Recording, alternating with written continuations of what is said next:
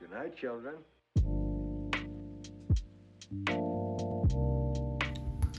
Hola a todos y bienvenidos a este espacio. Este episodio va a tratar un poco y te voy a leer de cómo fue mi secundaria y cómo fueron mis primeros pasos por la universidad. Básicamente, en unas cuantas líneas,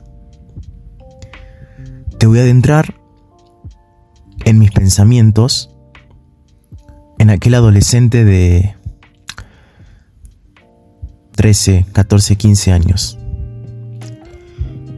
Vas a conocer cuáles fueron mis principales fundamentos por el cual hoy soy quien soy. Así que bueno. Antes que nada te quiero decir que no olvides seguirme en mi cuenta de Instagram, arroba estudio.ingeniería. También tengo un canal de YouTube en donde subo algunas técnicas de estudio, algunos métodos de organización.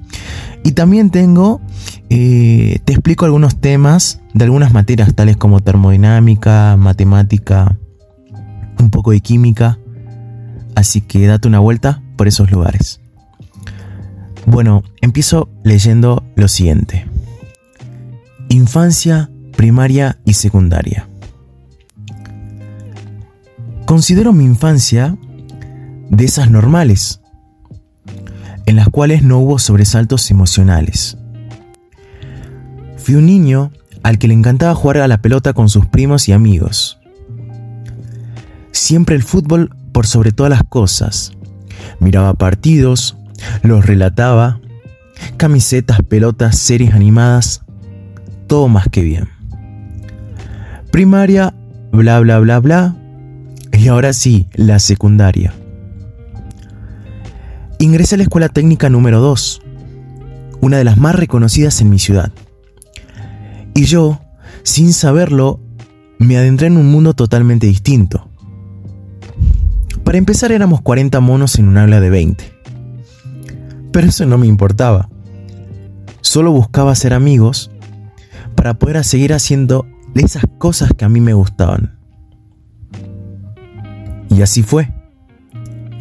Mañanas hablando de gustos y demás. Pero la cosa empezó cuando decidí orientarme por la tecnicatura en electrónica,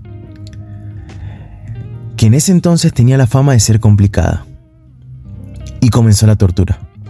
Los profesores iban a mil, todos en su mayoría ingenieros, y yo con mis modestos e inmaduros 15 años, sin siquiera pensar que esas materias hoy me servirían un montón. Hasta que en quinto año, ya que en las escuelas técnicas son seis, entonces vendría a ser mi penúltimo año, me apasionó el tema del audio. Yo, aparte de estudiar por las tardes, me dedicaba a grabar música, a tocar la guitarra, tenía mi banda, era cantante, guitarrista, armonicista.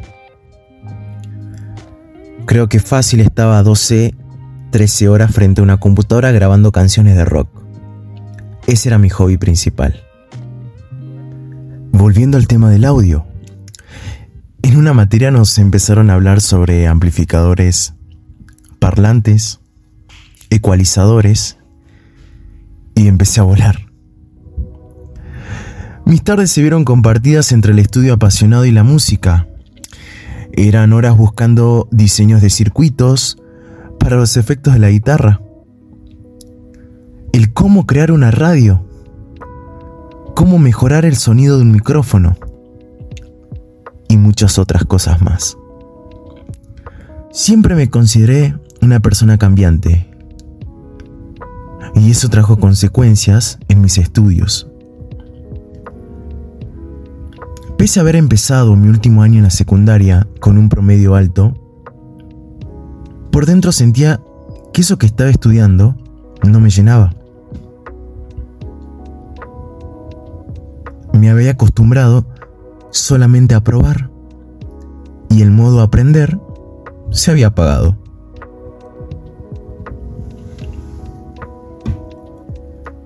Meses y meses buscando qué sería de mi futuro.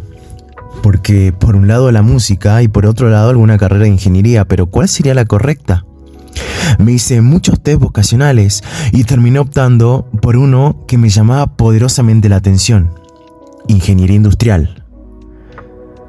Acá claro que nunca desprecié la licenciatura en música o sus carreras afines, solo que para mí bastaba con tocar en mi cuarto unas horas y ya está. Era un grandioso hobby. La universidad y un sinfín de posibilidades. Cerramos la puerta de la secundaria. Caminé al otro lado del pasillo y me topé con un cartel gigante que decía Universidad Nacional de Salta. Mi primer año fue una locura. Era tanta la confianza que me tenía que hasta incluso me comí los rumores que decían que los que venían de las escuelas técnicas aprobaban. Ah, entonces estás pensando que me fue bien. La respuesta es no bochado en dos de tres materias del cuatrimestre.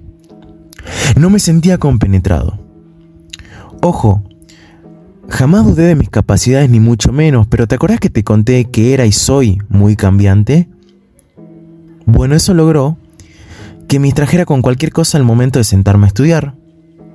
Y con eso llegaron los bajones anímicos. Y el replantearse si la carrera que había elegido era la correcta. Sin embargo, en lo personal siempre hubo una persona que me levantaba de todo. Una especie de hada que con sus gestos tan nobles podía encaminarme de nuevo y que años más tarde se convertiría en mi compañera de vida. Y ahí todo salió más fácil, porque tras tener ese sostén personal y emocional propio y el acompañamiento, pude acomodarme en lo académico siempre aprendiendo y aprobando las materias que se me cruzaban. Aprendí muchísimos métodos de estudio, cientos de videos de productividad. Por dentro sentía que había vuelto a nacer, que esa pasión de la que tanto hablo se transformó en un modo de vida. El estudiar se volvió algo tan importante para mí que sin todos los tropiezos jamás lo hubiera sentido así.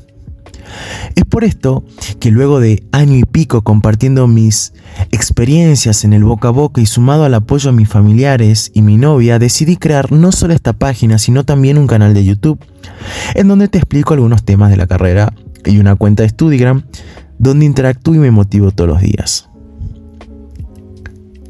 Gracias por tomarte el tiempo de escucharme. Y no olvides ser feliz.